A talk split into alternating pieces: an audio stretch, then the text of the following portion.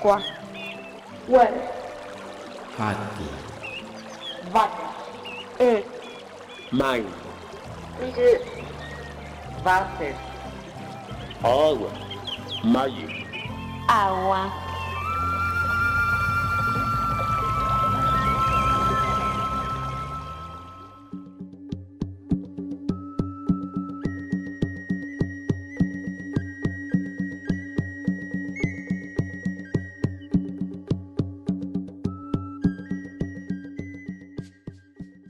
A veces llega a mis oídos el sonido triste de algún caracol. A veces creo escuchar el quejido de alguna cornamenta. A veces me llega el eco del soplido de un cañón o la invocación de manos de algún hermano. Lo primero que surca mi mente es, Señor mío, ¿quién andará perdido en el monte?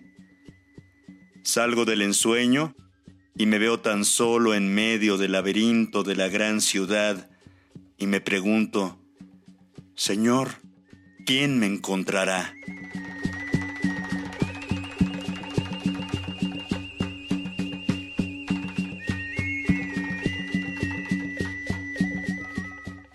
¿Quién me encontrará? Feliciano Sánchez Chan, poeta maya.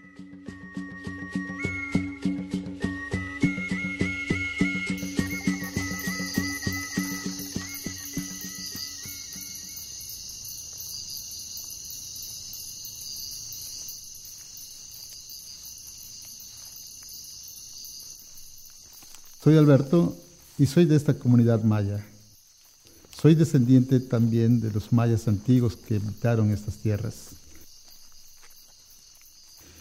Yo me dedico al estudio y a la observación de la vida silvestre de esta región. Aves, mamíferos y en esta ocasión voy en busca de las serpientes.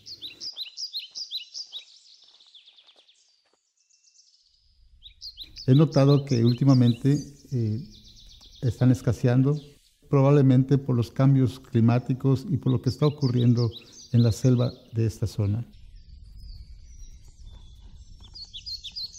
El pasado 7 de enero se estrenó en diversas plataformas digitales el documental Una Laguna Negra, producido por Andrea Buenfil Sosa, en el guion e investigación Patricio Eleisegui, en la dirección y fotografía Mari Carmen Sordo, con quien tendremos el gusto de conversar en esta emisión de Aqua, espacio al que les damos la bienvenida. Mi nombre es Marlene Reyes. Te saludo con mucho gusto, Mari Carmen Sordo. Gracias por tu participación en este programa.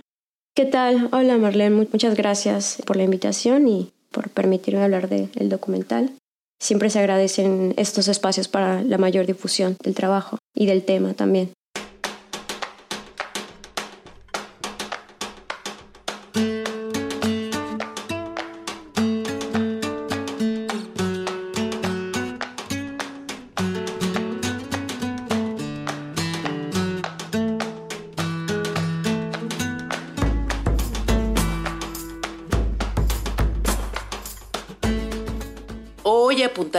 Nuestros oídos hacia el sur de México, específicamente en el estado de Yucatán.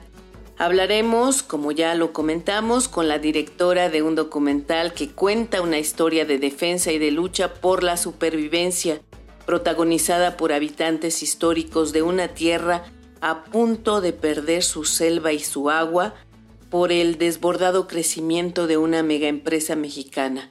Una vez más, gracias, Mari Carmen. ¿Eres originaria de Yucatán? Yo nací en la Ciudad de México y mi familia migró en el 93 por eh, tema ya de precisamente de delincuencia de Ciudad de México. Yo llevo toda la vida viviendo aquí. Estudié historia en la Facultad de Antropología de, de la Universidad de Yucatán. Amo esta tierra, la conozco y yo diría que soy yucateca. Estudiaste historia. ¿Cómo fuiste tomando ese gusto por la fotografía? A partir de una clase de fotografía fija y luego de luz estroboscópica con, flashes y cómo dirigirlos, me fue gustando el tema de la iluminación y de la imagen y realmente de forma autodidacta y con algunos pequeños talleres me fui especializando y luego como realmente en ese momento conocí a varias personas de la facultad y en el que ese momento fue mi socio, empezaba a surgir como una gran inquietud por hacer cortometrajes en la facultad, en la parte de comunicación. Entonces yo me uní mucho con esa banda y pues empezamos a hacer cortometrajes de ficción y después lo que nos parecía importante contar y la comunidad así sigue creciendo y se va haciendo más fuerte y pues a mí me, gustó y me integré de lleno. ¿Cómo y en qué momento fijas tu ojo, tu lente e incluso eh, tu solidaridad en el pueblo de Quinchil, Yucatán, Mari Carmen? El tema precisamente del documental no era tan conocida la parte de Quinchil. Era más conocido, de hecho, el caso de Jomún, que era, es una comunidad que también tenía ese problema de que la mega granja de esta empresa que Ken quería meterse, y de hecho empezó a meterse. Este tema es muy sonado en Yucatán, porque esa empresa es muy grande, tiene más de 200 granjas en la península y se han extendido, ¿no? Entonces varias comunidades se han quejado. Pero bueno, la comunidad de Jomún particularmente hizo mucho ruido, afortunadamente lograron detener su proyecto, porque ellos como tienen muchos cenotes, viven del turismo y viven de actividades que también se ven afectadas por eh, el hecho de que la granja llegara. Realmente la comunidad estaba muy asustada, firmaron, hicieron votaciones de asamblea comunal. El tema se conoce, pero también ha tratado de ser invisibilizado por las autoridades y, y claramente también por la empresa, que presume de tener todo en regla y también trata de mostrar que es socialmente responsable, haciendo regalos a las comunidades en las que está cercana. Es así como la fórmula de la gran empresa de cocida la tienen, ¿no?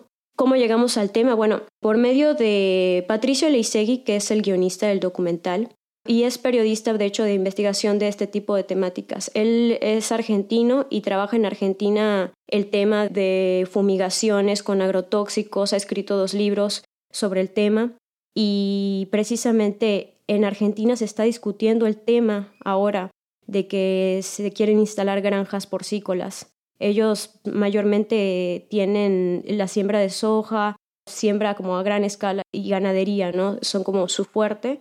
Pero recientemente se quería instalar granjas de cerdos para eh, distribución a, China. Gran parte de la comunidad argentina estaba en desacuerdo. Eso fue una de las motivaciones también por las que nosotros queríamos hacer el documental, tanto para que les sirva a ellos como para que nos sirva aquí en Yucatán, para que se pueda ver más el tema y en Argentina les sonó muchísimo porque ellos definitivamente no quieren que pase esto y saben que lo que quieren estas empresas porcícolas es el agua, porque se necesitan grandes cantidades de agua para que puedan llevar a cabo esas tareas de bañar a los cerdos, sanitizar toda la zona. Es un constante despilfarro de agua y la empresa siempre va a estar creciendo. Entonces, Patricio Leisegui empezó a platicar con uno de los personajes de Quinchil, o sea, que está en la comunidad maya, que está en el Consejo Maya del Poniente de Yucatán, que es un consejo que se creó a partir del descubrimiento de la laguna, básicamente, porque ellos descubrieron esta laguna hecha de excretas de cerdos en medio de la selva y les sorprendió, ¿no? Porque sabían que la granja estaba cerca, pero cuando vieron eso sí los asustó, se juntaron en juntas ejidales para hablar del tema y posteriormente decidieron tomar acción y, generar el, Consejo Maya. Patricio Leisegui empezó a platicar con Alberto Rodríguez, que es uno de los protagonistas de este consejo, básicamente como una de las caras y voces. A partir de eso nos dimos cuenta de que el tema era muy serio, era muy importante y además era importantísimo contarlo por el paralelismo con lo que estaba pasando con Argentina. Digamos que aquí aplica el documental como una herramienta de denuncia, Mari Carmen.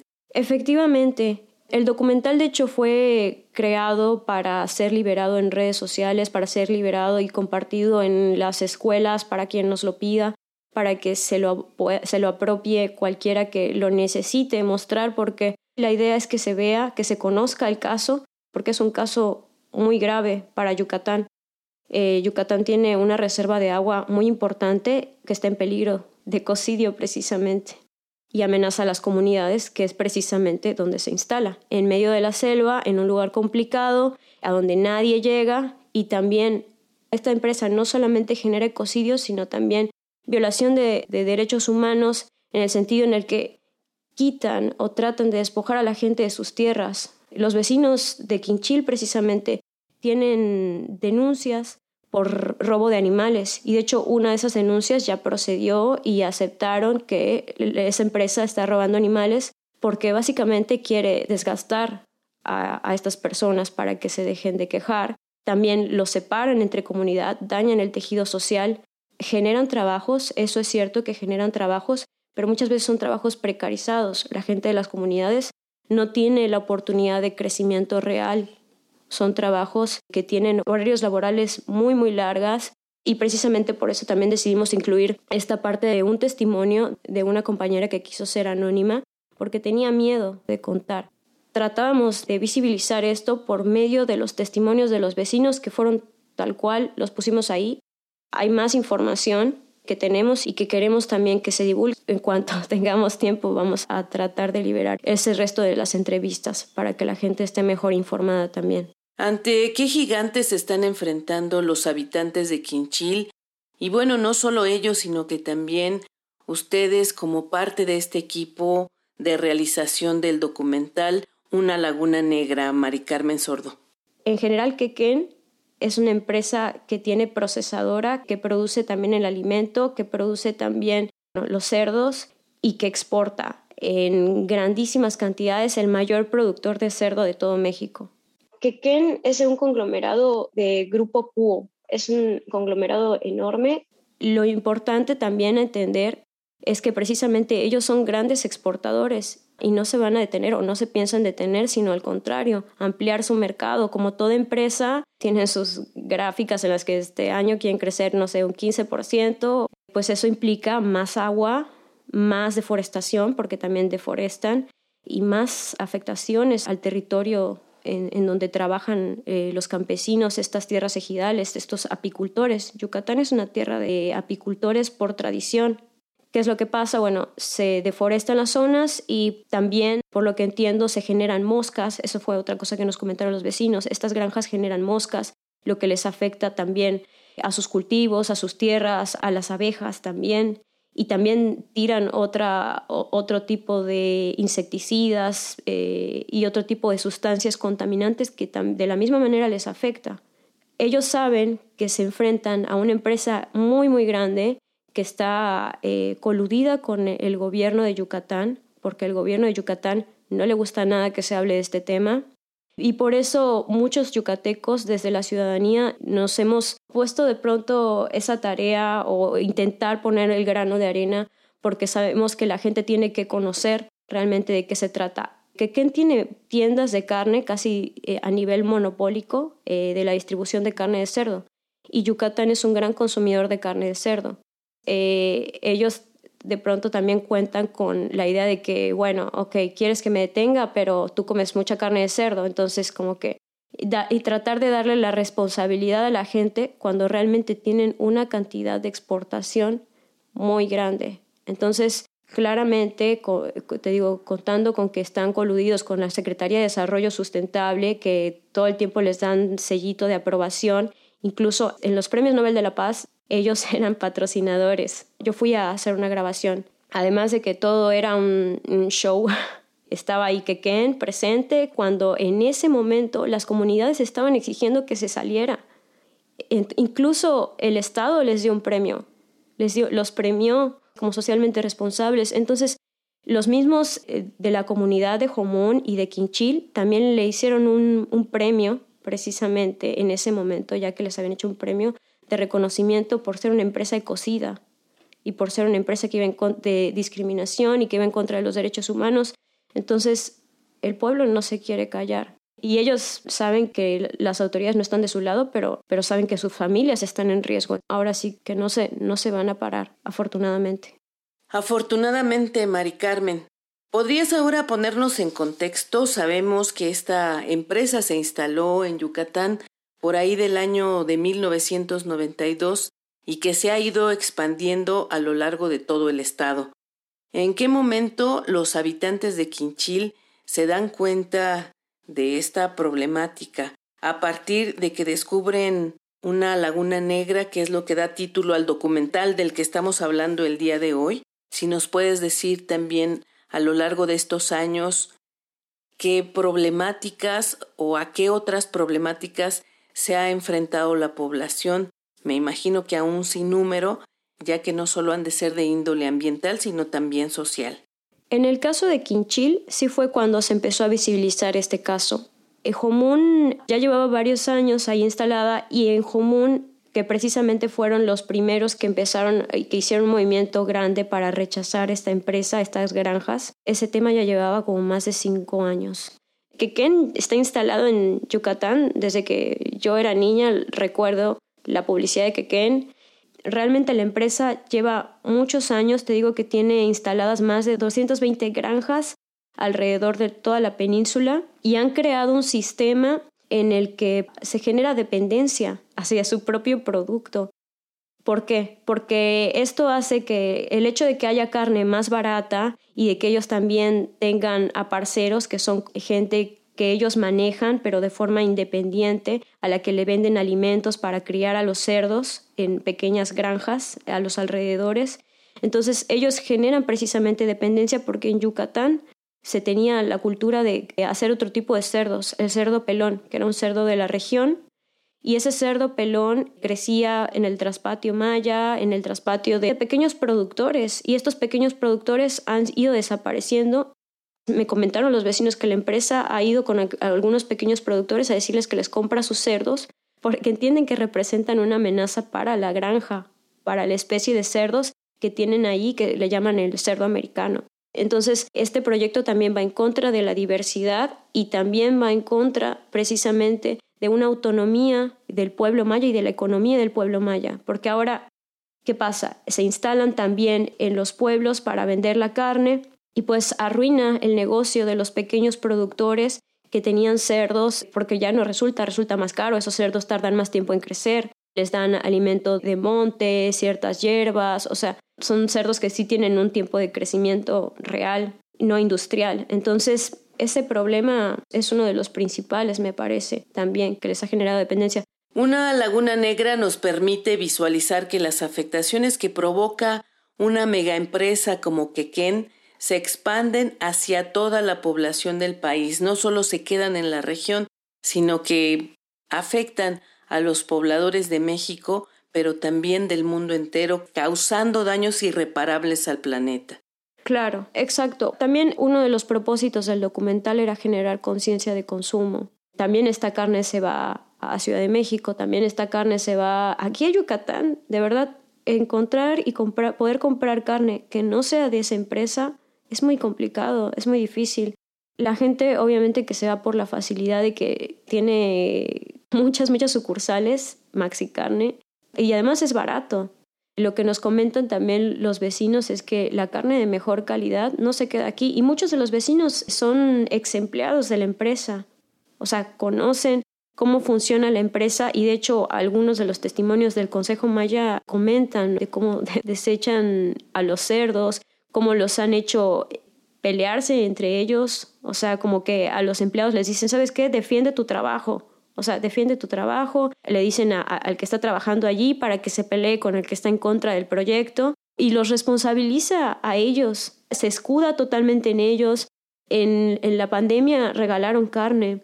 Entonces lo que hace esta empresa es precisamente como mucho circo, pone también en algunas comunidades muy muy chiquititas que están a los alrededores y que también este, tienen trabajadores en esas zonas, en comisarías de Yucatán, en las que pone mm, centros de salud pequeñitos y gratuitos, que realmente eso debería ser una cuestión de Estado. El Estado debería garantizar que existieran estos centros de salud en esas zonas para que precisamente ningún ciudadano tenga que depender de ninguna empresa.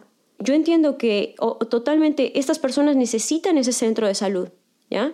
Pero es terrible, terrible, terrible que esta empresa tenga que ponerlos y con el nombre Quequén enorme para que no se te olvide quién es el que te está dando la ayuda. Es realmente una maquinaria siniestra del capital que, como dije, va en contra de la soberanía alimentaria de los pueblos. Nos reunimos periódicamente para hablar sobre asuntos relacionados con la producción de miel u otras actividades que realizamos en el campo. Y en una de esas reuniones, el comisario Gidal mencionó que se habían encontrado unos, encharcamientos que probablemente eran producto de, la, de los desechos de la granja porcícola. Desde mucho tiempo atrás había perdido varios animales. Yo estaba segurísimo de que era la empresa a través de, de, marrullerías que me los desaparecía, que me los robaba. Esa era mi teoría. Pero cuando empiezan a perderse de los vecinos, acuden a mí para saber si están en mi terreno. Yo les decía que no, que no están, que pudieran pasar a revisar. Seguimos caminando, caminando y logramos que había unos pivotes que venían en unas tuberías de, de la granja. Y me llevo una sorpresa. Al llegar donde finaliza las pisadas hay como una enorme laguna, un área eh, semi muerta. Y noté de que esas tuberías obviamente deberían de ser de la granja de cerdo. Mari Carmen Sordo, ¿dónde podemos ver el documental Una Laguna Negra? El documental lo pueden encontrar en YouTube, en la página de Patricia Leisegui, y también lo pueden encontrar en Facebook. Tiene su propia página que se llama Una Laguna Negra Documental. También en Pata de Perro Films. Probablemente otras páginas lo han subido, pero lo pueden ver poniendo Una Laguna Negra Documental en Google. Alguna opción les va a aparecer, ya sea la de Facebook, la de YouTube, cualquiera. Allí lo, lo pueden ver de manera libre, gratuita y sí, gracias por ayudarnos a compartir. Agradezco tu participación, Mari Carmen, en esta emisión de Aqua. Te invito a continuar con la charla la próxima semana. Mari Carmen Sordo, fotógrafa y directora del documental Una Laguna Negra.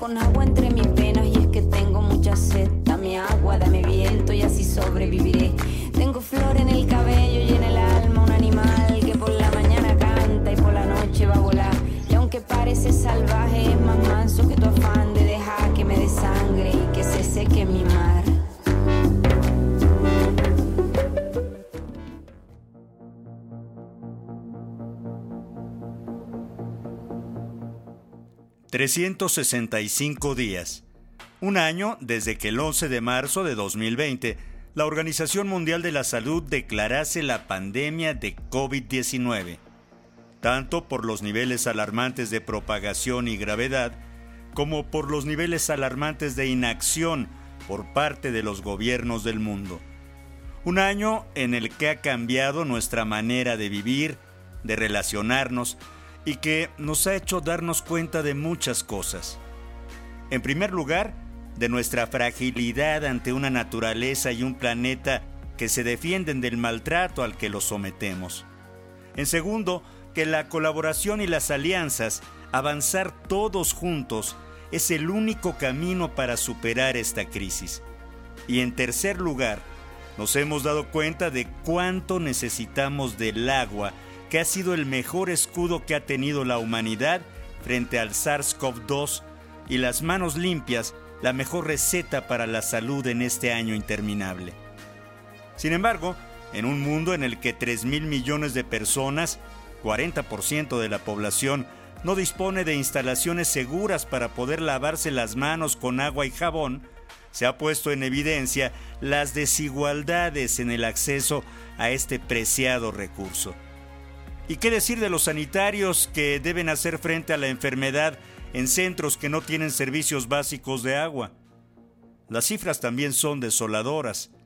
Uno de cada cuatro centros de atención de la salud carece de servicios de agua. Uno de cada cinco no dispone de acceso a la higiene de las manos en los lugares donde se presta atención y uno de cada diez no tiene servicios de saneamiento. Ante estos datos, no hay duda de que la pandemia de COVID-19 ha puesto al descubierto la urgente necesidad de una acción mundial en materia de seguridad hídrica, sobre todo en una situación de crisis climática que generalizará y agudizará los desafíos relacionados con la disponibilidad de agua y los eventos hidrológicos extremos como inundaciones y sequías. Sin olvidar los profundos cambios en la demanda de agua debido al crecimiento y desplazamiento de la población, la intensificación de la agricultura y la degradación de la infraestructura. Así, desde Naciones Unidas se ha destacado durante este año pandémico la importancia de invertir tanto en infraestructuras del agua como en gobernanza para suministrar el recurso más básico para la vida de las comunidades, su desarrollo y su protección frente a la enfermedad.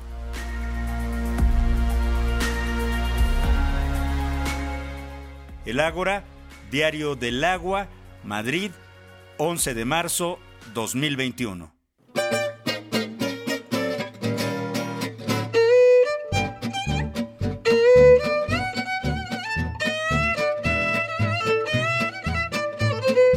Participamos en este programa Antonio Fernández, Lourdes Garzón, Marlene Reyes, José Ángel Domínguez y María Felicitas Vázquez Nava.